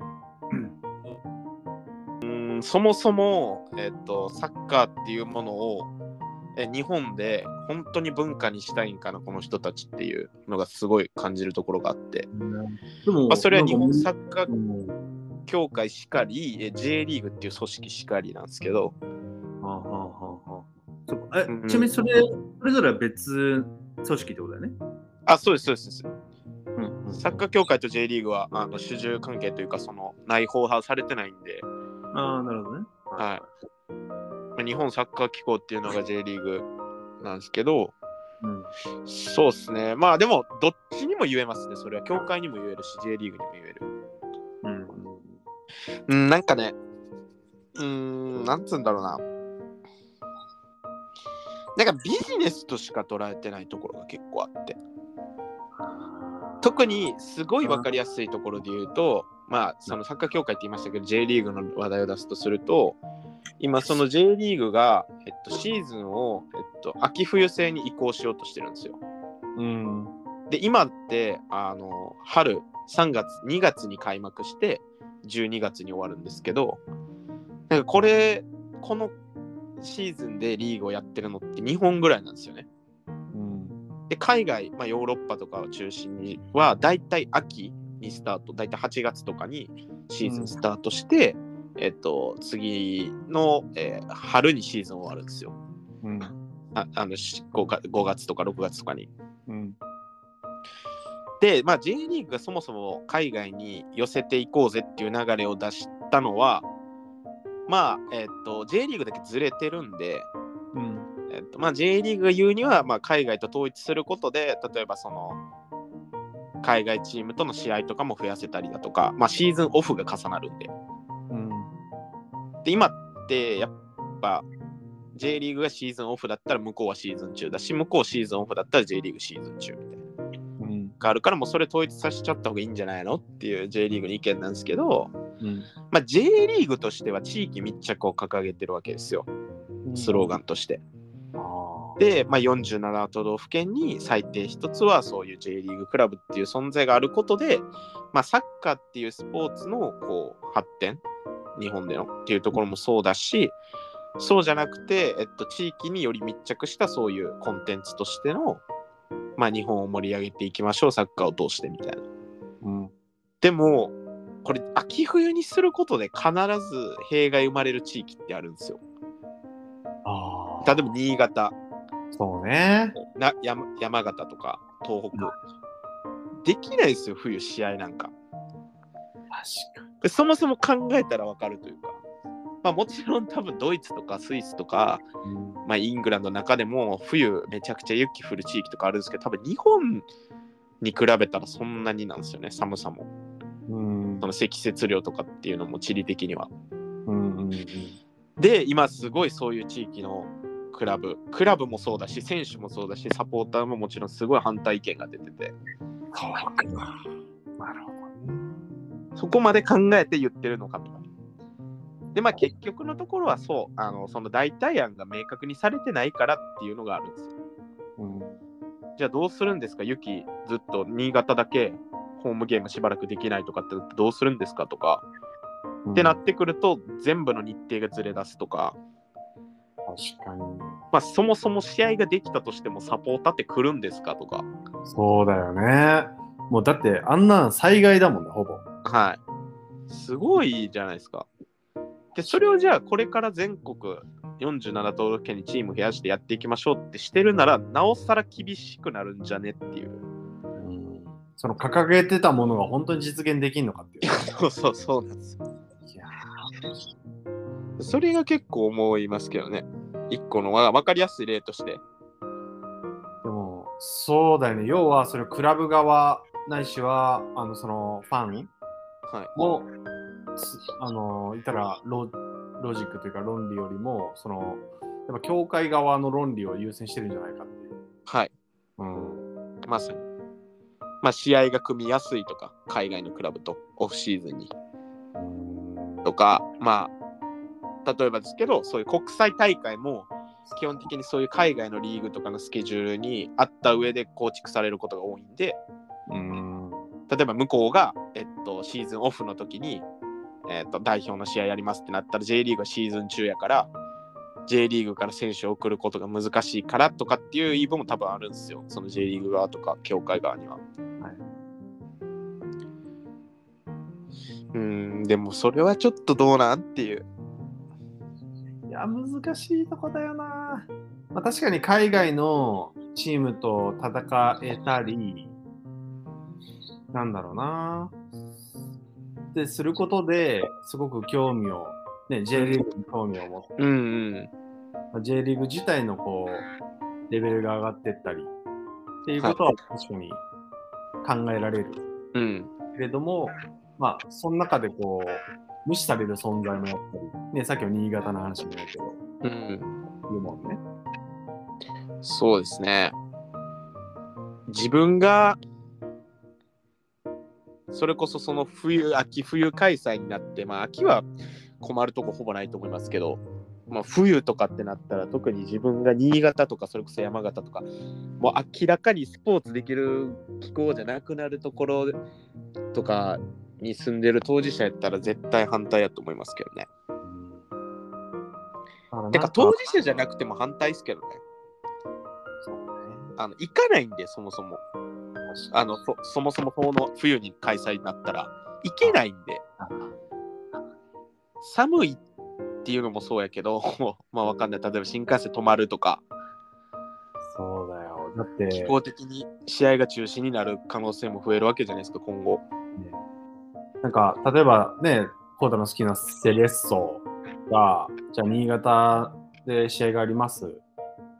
で、まあ、例えば新潟の人たちは、まあ、相当雪慣れもしてるし、うんあの、まあ、現地に行けたとして、じゃあその大阪の人たちがじゃあ車で行きましたとか、例えば、はいなって、もう、おもうじ事故多発みたいな。ことはい 全然あるしね。うん、そ選手にもかわいそうですねうだよねだ。って選手は行くわけじゃないですかそういうところにうん。じゃあ仮に新潟の選手たちは冬の新潟慣れてるから試合できるって言ったとしてもうん。じゃあ他のその対戦するチームはどうなるんだとか？うん。なんかそれって、まあ、僕は一ファンの意見として言ってるけど選手とかクラブからそういう意見が出てる時点でその人たちの声はまず第一優先で聞くべきやしうん。組織として、うん、まあ僕らに他を意見なんか他ごとにしか過ぎないんで、まあ、別に無視してもらってもいいんですけどなんか選手とかクラブが反対が1個でも出てる以上それは強行するべきではないのではないかっていううん。だって選手とクラブがなければ当然 J リーグだって日本サッカー協会だってないわけですから組織として。っていうのはやっぱ思いますね。完全になんだろう、あのーまあ、クラブの練習環境を、業界とかが整えてくれる、金出してくれる、ないしは、スポンサーを立ててくれるとか、うん。まあ、最最低限ね。はい。そういうのがあって、うん、まあ、ね、まあ彼らのその練習環境が保たれたり、うん。うん、試合できる環境が保たれれば、まあ最低限ありだと思うけど、まあ、とはいってもファンはね、来るのも大変だし。そうですね。あとなんかシンプルに多分その最低限が保たれるイメージが全く湧かないっていう秋冬にして。そうだよね。そこに対しての代替案が全くイメージつかない。じゃあ試合会場帰ればいいですじゃないですかっていう話じゃ全くないし、うん。なんなら今あるスタジアム全部に開閉式の屋根つけますとか、そうね。だぐらいじゃないと納得できない間違いない。ですよね。だから、じゃあその時だけ屋根あるスタジアムでやればいいじゃないですかとかって言い出すとマジでちょっと破綻してるんで。うん。うん、ちょっとメリットがね。でも言ったら、そのね、本当にそれがなそうなった場合に、なんていうかな、そのね、北の方にいる人たちのサッカー文化が相当されちゃう。いや、廃れます。絶対廃れると思いますよ。それはやっぱ、すごい不平等だよね。はい。それは絶対あると思いますね。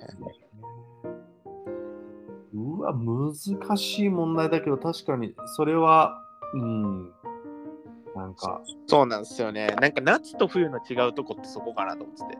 うん、なんか夏って結局気温だけ、うん、そこまでそのプレーする環境が、まあまあ芝生とかの問題あると思うんですけど、冬ってもうできないんで気温だけじゃなくて、その雪とかってなると、まあ、できないこともないけど、うん、やるんすけど、うん、もうほぼできないに等しい。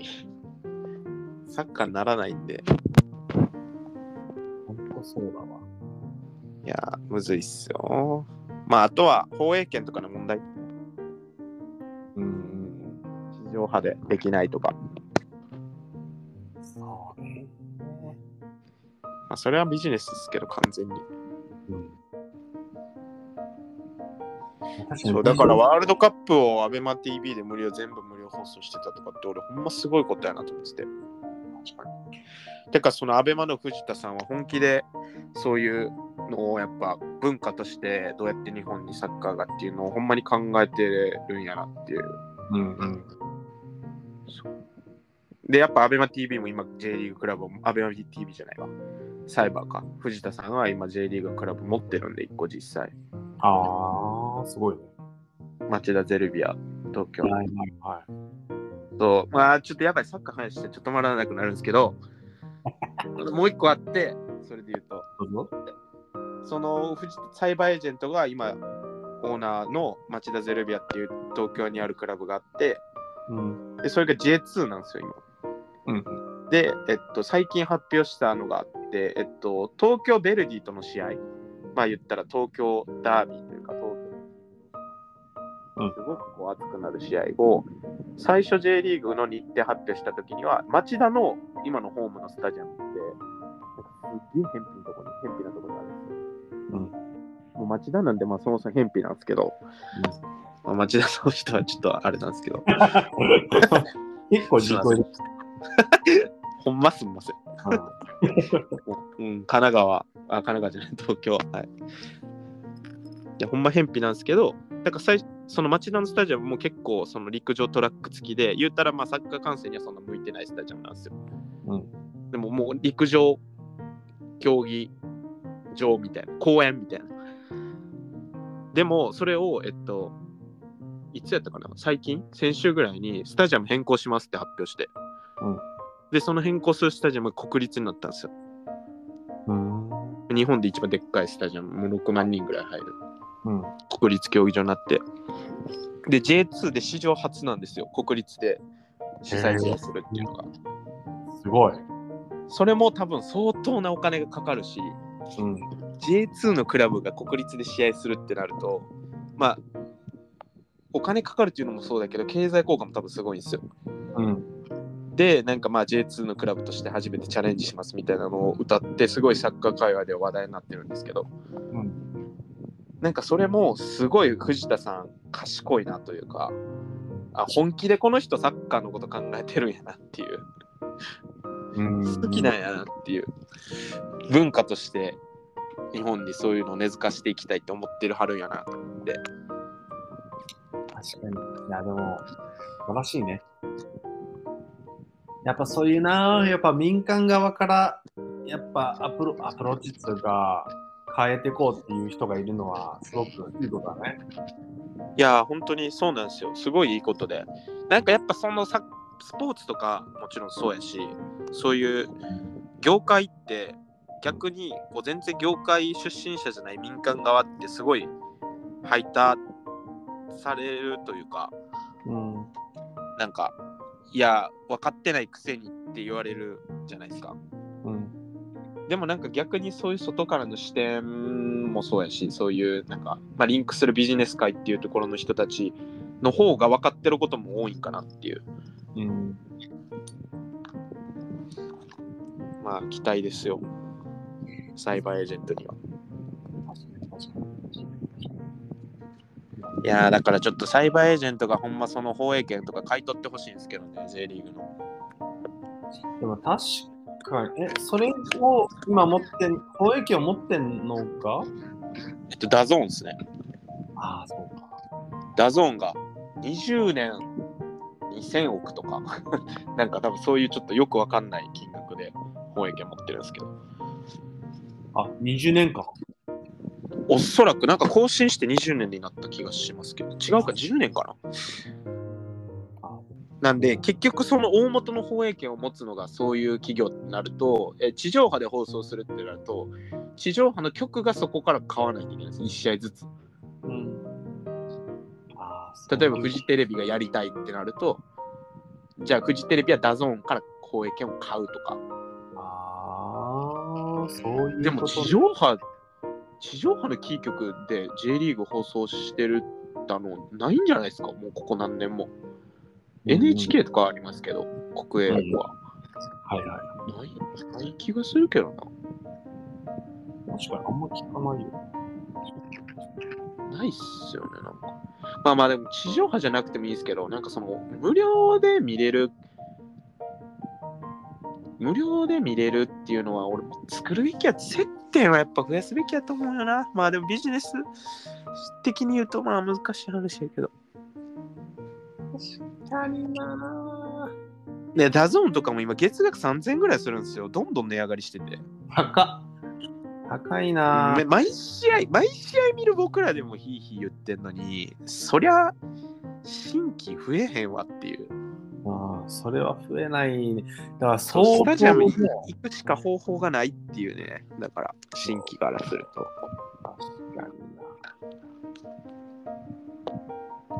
本当ものすごく J リーグなのは、まあ J リーグに触れる機会が今すっごい少ないってことだね。すっごい少ないっすよ。これは課題ですわ。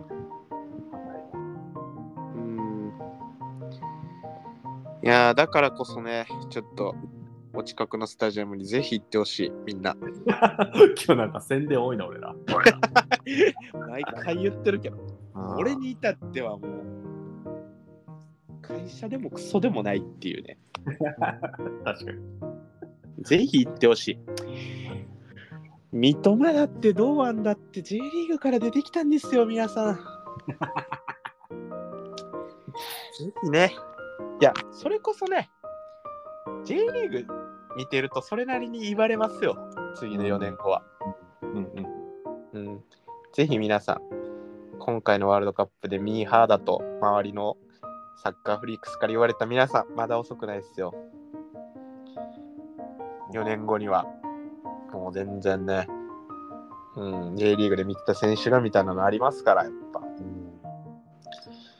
ぜひね、まあ、1500円とかで見れますから、一試合。ぜひね、めちゃめちゃ安いな。安い席とかはそんなもんなんですよ。まあ野球もそうですけどね、スポーツは大体生で見た方が楽しいんで、間違いない。そっからですよ。推しチームができて、うわ、アウェーの試合遠いけど、見たいってなったら契約すればいいですよ。そういうサービス。確かにね。たらいつでもどこでも何度でも見れますから。回し物なんだよな。まあでもね、ただのファンだけど、これだけの熱量がはい。あるっていうことがそう面白いですよ。あとちょっと最後に一個今日話したかったことがあって、はい、どうぞ。ちょっとポッドキャストの名前変えません？前も恥ずかしなってきてなんかちょっとずつ変えます？変えましょうよ。変えますか？いやなんか調子乗ってつけたらいいもののなんか意味わからんなと思って。はいはいはい。まあ、そうだね。それだけ決めて今日終わりたいっす。あ、マジで？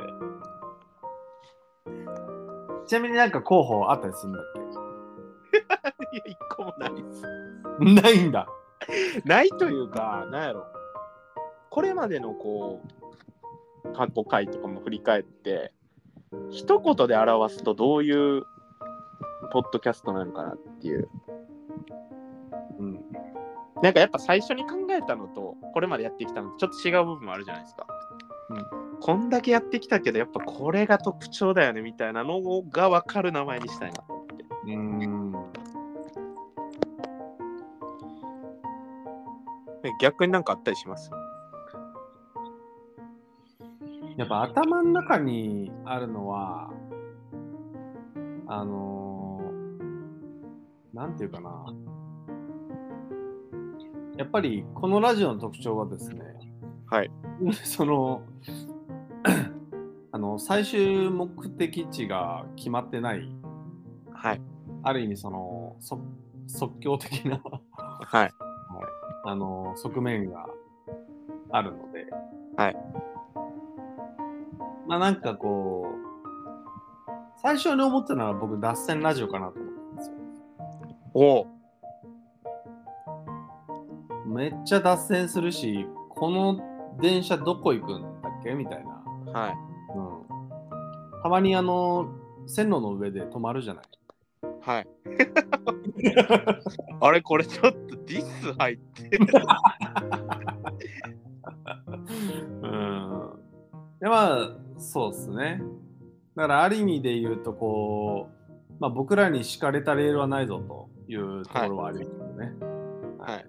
もう脱線脱線を繰り返すところはまあ一つなんかあるのかなと、うん。ちょっと思う。まあだからそういう雰囲気の名前もどうかなとは思ってますよ。脱線。ねうんなんやろうな。なんかあります？うーん。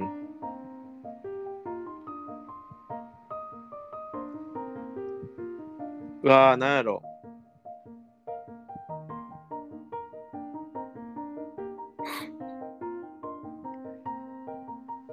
わー、確かに脱線。脱線。脱線なんとか。なんか漢字4文字ぐらいがいいかなと思ってて。ああ、なるほどね。まあ確かに確かに。脱線放送。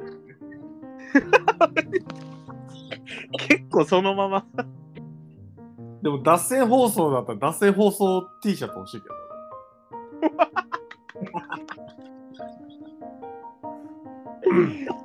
ちょっと金の匂いがしてきたな。誰が買うんだよ。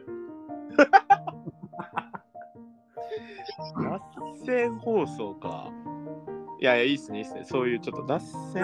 なんかちょっと、なんだろうね。こう、ちょっと思想強そうだけど。いや、そうなんですよ。なんか、でもちょっとこう、確かに漢字4文字はカルチャー感めっちゃ出る。はい。うん。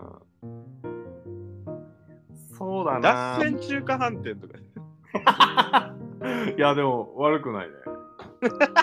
悪くないよ。難しなるやろな、10回ぐらいさらにやったら。脱線中華飯店。中華好きなんで、僕ら。確かにね。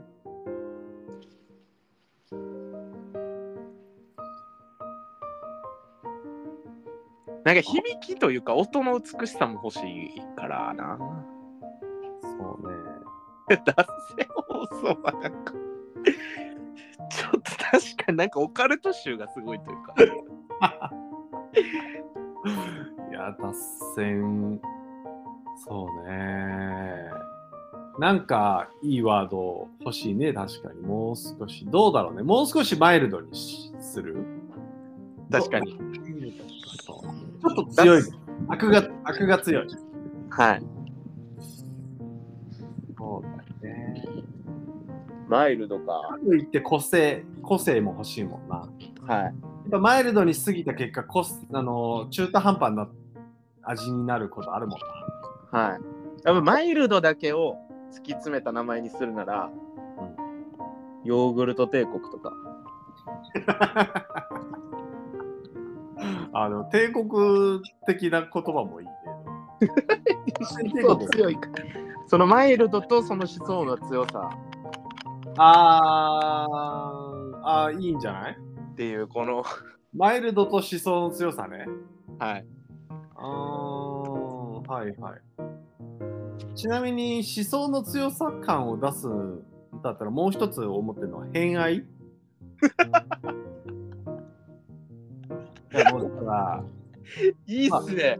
そう俺らがねあの話すときは完全に偏愛だし素晴らしい。ゲストが来るときもかはい絶対に偏愛的な話をしてほしいと思う。はい。それが盛り上がるゲストのキャスティングも僕らの偏愛っすもんね、もはや。やまあそうなんですよ。だから完全に僕らのその思考というかフィルターを完全に通してる。だから人選びの時点でテーマは選ばないんだけどテーマは選ばないんだけど人を選んでる時点でものすごく思想があるんですよね。うわ、偏愛入れましょう。ちょ、決定やわ、これ。うん偏愛いいよね。はい。偏愛。偏愛なんとかか、なんとか偏愛かな。いや、そうだね。そうだね。だからまあ、すんげえシンプルにいくなら偏愛ラジオはい。が、まあさっき言った偏愛放送か。偏愛放送はちょっと。宗教チックになっちゃう。なんか愛とは何かをひたすら細々とこう薄暗い声で喋ってるラジオみたいななりそうっすけど。偏愛。ちょっとエモっぽくすると偏愛でいいじゃない。ちょっとその、え？もはやラジオ感ゼロだけど。ちょっと痛いっすね。ちょっと言いでしょ。あ、その痛さいらなかった？痛い。痛さいらなかった。あがっつぼって痛い。痛すぎる。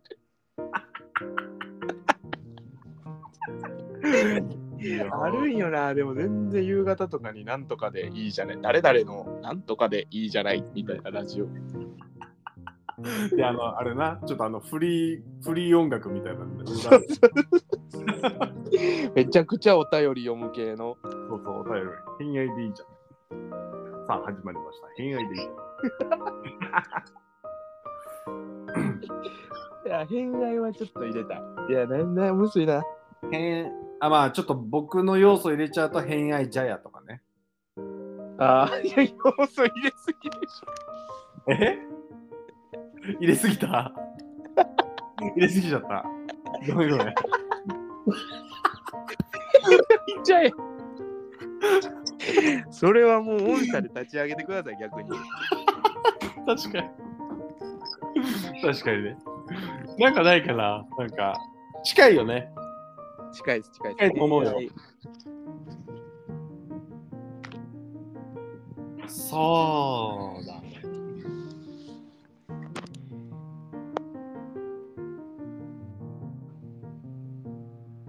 どうだろうな。まあ、なんか、ちょっと、こじゃれた感じでいくと、偏愛喫茶とかね。喫茶？喫茶。喫茶？喫茶偏愛 それおもろい。喫茶偏愛喫茶平愛いいんじゃないですか。いいよね。喫茶偏愛をちょっと悪い。ちょちょっとなんか、あの、東京のなんか、ん。ね、あれな感じするけど、すごい。はい喫茶平愛よくないですか？喫茶偏愛、あ、いいですか、響きとかもなんか、はいお茶。入ってるしね。なんかスナックマンハッタン的な。ああ、喫茶平愛確かお茶入ってるしねって。入れてきたみたいな。入れてきたこいつみたいな感じ。喫茶平愛いいわ。確かに。さっき、あ、だからさっき言ったさ、その、あの、スナックとかよりは喫茶な感じかな。うん、そうですね。まあだからあれよね、その、喫茶店で、その、なんだろう。まあ、自分一人、まあリスナーがその、なその喫茶にいるとして、はい。この隣にいる人となんか盛り上がってる話をちょっと片耳、なんか聞き耳立てちゃうみたいな感じ。はいはいはいはいはその距離感。これ全く知らないんだけど、はい。全く知らないんだけど、なんかちょっとすげえ白熱してるから聞いちゃうわみたいな。ちょっと決定じゃないですか、それ。それいいあ、いいですか？喫茶偏愛で、喫茶偏愛で。はい。ちょっと誰か作ってくんねえかな、どこ。いや、ほんと、ちょっと、あの、ただで作ってくれる人。え、AI で作れない ?AI で。作れそう。ああ、キャンバーとかででもなんか作れるのかなこれ。よくわかんないけど。確かに AI でロゴ作れる？なんかイメージ入れたらそれで作ってくれるやつとかねえ、そうそうそう。ありそう。ありそうだよね。あ、どうなんやろなんか Wix とかであ。メックス出てきましたね、今。できたけど、これすそんなすぐ作れるのかじゃあちょっと喫茶偏愛でいきましょないやー、決まった。う。ちょっと喫茶偏愛としての第1回目は、ちょっとねガガチの喫茶店のマスターとかああ、いいじゃん。に怒られるか、そんな 喫茶とか使うなとか言って怒られそうやなんか。あれ、大丈夫かな？一応世の中にいないかだけ調べてみるわ。あ、その喫茶偏愛がすね。偏愛が。ありそうやな、ちょっと。あ、ありそうな漫画気もするで、漫画で偏偏愛カフェはある。あ、偏愛カフェはあるんですね。カフェは漫画だったんだけど、喫茶偏愛はなさそお、来たよ、これ。来た、これ。来ました。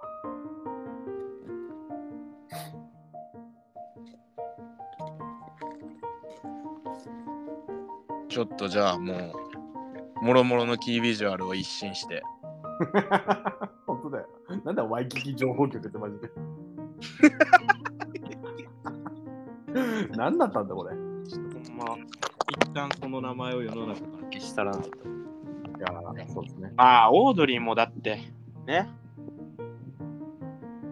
オードリーもナイスミドルやったじゃないですか。そうですよ。そうですよ。何回、山ちゃんだって足軽エンペラーっすよ。本当っすよ。喫茶、喫茶、なんやっけ、もう忘れた。喫茶偏愛。喫茶偏愛ですよ、結局は。めちゃめちゃ気に入っている。